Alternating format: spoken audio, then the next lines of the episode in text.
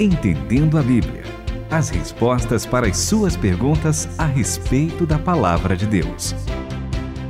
Eu sou André Castilho e eu quero compreender, eu quero saber. Tem um, um desenho que eu e a Renata Burjato sabemos bastante por causa dos nossos filhos pequenos, né, Renata? É verdade, eu quero saber. Eu, Eu quero, muito saber. É o show da Luna. Ah, É mas eu conheço também. Porque ele é Ah, bom. Porque eu tenho neto, Ah, exatamente. E vocês sabiam que esse é um desenho cristão? Eu não sabia. É. Essa eu não sabia. É, é verdade. Ele traz sempre informações científicas Ah, e que tal. legal. Mas você vai perceber até que É tem o um show da episódio Luna.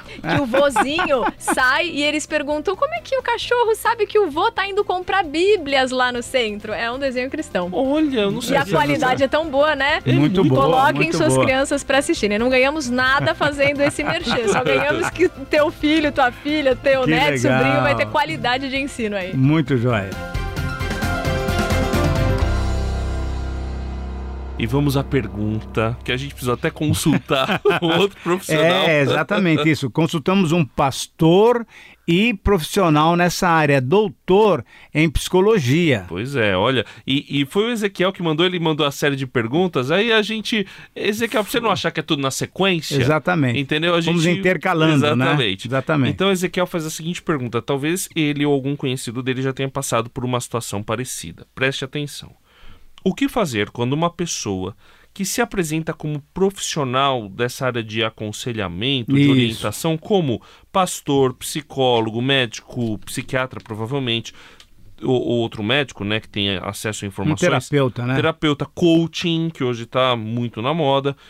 Se um desses profissionais tem informações privilegiadas da vida de alguém, vai ter até para poder orientar, passa a violar um segredo profissional e passa a realizar report ou, ou stalker, né? Um, um, é, perseguir em mídia social, em Facebook, Instagram, Twitter, aquele paciente atendido. Como evitar que os segredos de tratamento de psicoterapia sejam mantidos somente numa clínica e não sejam violados? Como é possível um paciente ter certeza de que um profissional é bom o suficiente de entender e amparar o paciente profissionalmente? Olha, é uma bela pergunta, é uma pergunta delicada, uma pergunta difícil, porque nós conversamos, para responder isso, então eu acabei de falar, conversamos com um doutor em psicologia, doutor agora pela USP agora, e ele é pastor também, e um amigo nosso, Abner Morila. Abner Murilo. Abner Morila. Então, não é uma coisa que eu e a Renata e André vamos falar sem sermos profissionais nessa área. Eu sou pastor, o André também está chegando ao pastorado. A Renata é uma irmã muito experiente na vida cristã, mas nenhum de nós somos psicólogos ou terapeutas. Mas, conversando sobre essa pergunta, primeiro perguntamos qual seria o texto bíblico que poderia nos ajudar a ter uma pequena pista ou talvez uma grande pista sobre como que nós cristãos podemos nos colocar diante disso. Com certeza, o livro de Efésios, o livro de Colossenses, enfim, a palavra de Deus diz que nós devemos falar a verdade, sempre a verdade. E é muito interessante, eu queria ler capítulo 4 de Efésios, versículo 15, é um texto muito interessante, porque no capítulo 4, versículos 12 em diante, que mostra como que a igreja tem que ser trabalhada pelos dons, né, para que a gente atinja a estatura de Cristo. E aí no versículo 14 ele fala o seguinte: o propósito é que não sejamos mais como crianças levados de um lado para o outro por ondas, nem jogados para lá e para cá e por todo o vento de doutrina e pela astúcia e esperteza de homens que induzem ao erro. Antes, olha agora, seguindo a verdade em amor, cresçamos em tudo naquele que é o cabeça, que é Cristo. Então, qual é o papel do cristão? Sendo você um paciente, sendo você um terapeuta. O papel nosso é dizer a verdade, falar a verdade em amor. Então, para mim, esse é o princípio que deve reger a minha vida e a vida de qualquer outro irmão em Cristo Jesus. Muito bem. Diante disso, então, falar a verdade sempre é o melhor. Agora, nós temos que responder essa pergunta com relação a, ao que o Ezequiel mencionou. Ainda falando sobre o ponto de vista bíblico, professor Itamir, queria também trazer um outro texto aqui. A gente até comentou em programas passados, Tiago 5,16. Ah, sim. Portanto, confessai vossos pecados Boa, uns aos boa. outros e orai uns pelos outros para serdes curados. A súplica de um justo é muito eficaz. E 1 João 1, é, 9, se confessarmos os Isso, nossos pecados, isso. ele é fiel e justo para nos perdoar os pecados e nos purificar de toda injustiça. Aqui não fala em nenhum momento que nós devemos desconfiar dos outros. Nós devemos confessar e confiar na pessoa para quem estamos confessando. E, e aí é, é aquela coisa, confiar, puxa, mas não estou me arriscando? Está. Confiar é um risco, não é, professor? Com Tamir? certeza, Eu com fico certeza. pensando o quanto Jesus se arriscou por confiar em Judas. Nossa, nossa. Não é? E ele sabia que ele iria traí-lo, né? Que iria vendê-lo. Mas mesmo assim, ele quis também, para ele, ah, demonstrar o plano da salvação. A, a nossa grande confiança, Renata e, e- e André, é só em Jesus. Quando nós confiamos em Jesus, podemos estar seguros que ele não vai que ele não vai abrir a nossa confissão para ninguém, porque ele é o próprio Deus.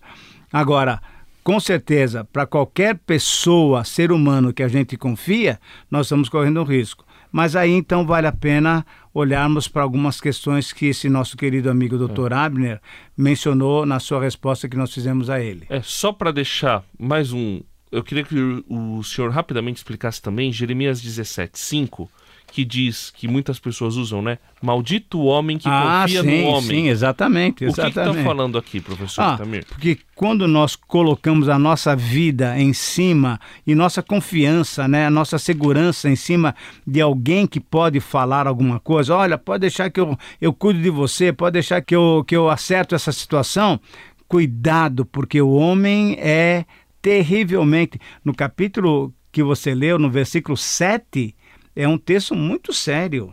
Dá uma lida aí. É Jeremias 17. 17, 9, 7, 8 e 9. Mas feliz é o homem que confia em mim, o eterno. Olá, olá. E a mulher que se apega ao eterno. Ah. Eles são como árvores plantadas no Éden, com as é raízes perto do rio. Não se preocupam com o verão mais quente, suas folhas não perdem o valor. Mas maldito é Isso, o homem isso. forte que depende de simples seres humanos, que se acha Exatamente. capaz de resolver tudo no braço Exatamente. e põe o eterno de lado com desprezo. Então, nossa confiança plena está em Deus, mas a nossa confiança limitada está nos profissionais. Continue conosco, Entendendo a Bíblia.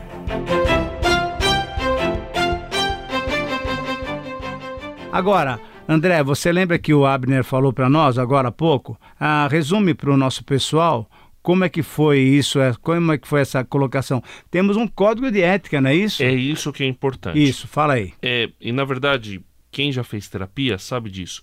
A primeira sessão, o terapeuta precisa explicar, e isso também a primeira, o primeiro aconselhamento do pastor também acho que é importante que isso Sim, aconteça, sim. deve deixar claro que existe um juramento de sigilo. O profissional que trabalha com aconselhamento, ele tem um juramento de sigilo. Então, o que é dito no consultório vai ficar no consultório, mas existem exceções a essa regra. Exatamente, isso aí. As exceções têm a ver com intenção. Então, por exemplo, se uma pessoa vai num, num consultório. num Isso agora gabinete- você já vai falar o que é o código. Exato. né? Então não é só uma ideia, Não, não. não, não, Isso é diz. coisa bem é legal mesmo. Se fala, olha, matei uma pessoa no passado, o terapeuta não pode quebrar o sigilo.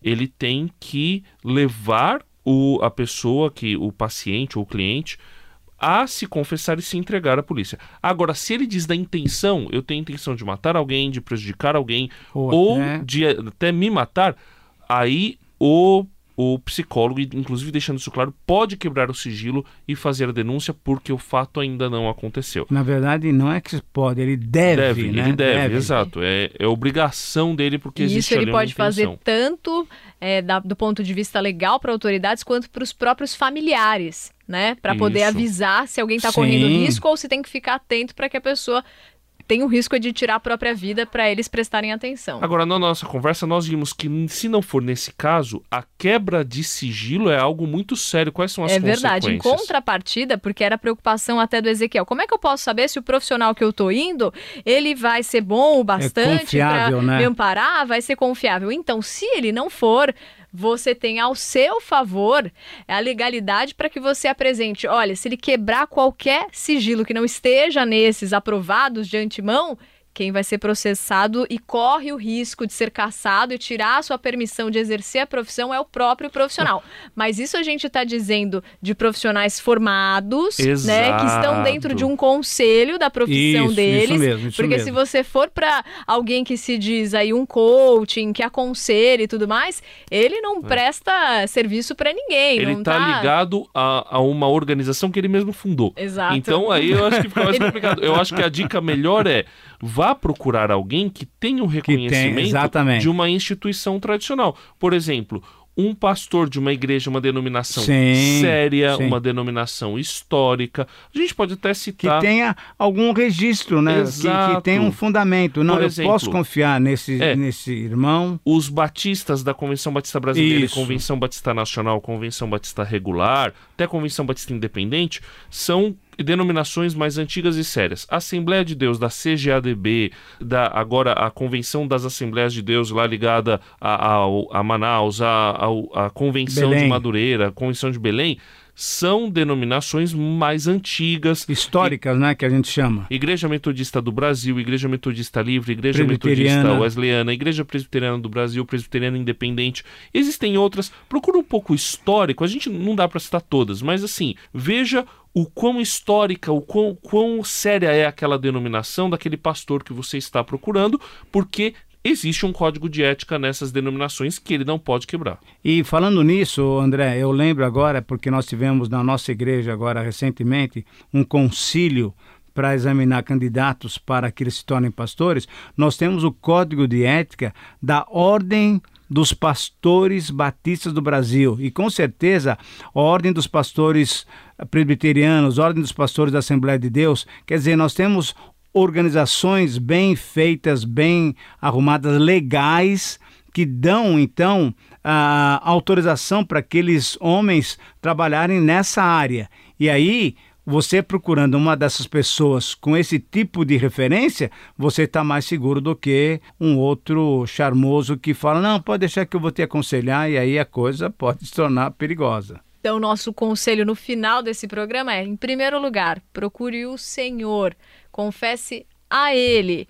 Ele é fiel e justo para nos perdoar e ainda para levar nossa vida por um caminho de sabedoria. Acompanhe, tem alguém que seja um amigo de verdade. E se você precisar de um profissional, então certifique-se de que ele está ligado a algo que você tenha como recorrer depois. Terminou nosso programa, mas a gente quer mais pergunta, porque é sempre muito bom aprender aqui, na verdade? Hoje teve até um quê de psicologia. Então, ó, participe no Entendendo a Bíblia, arroba transmundial.com.br, pro WhatsApp 11 974181456, você manda sua pergunta também. Entendendo a Bíblia, com Itamir Neves, André Castilho e Renata Burjato. Uma realização transmundial.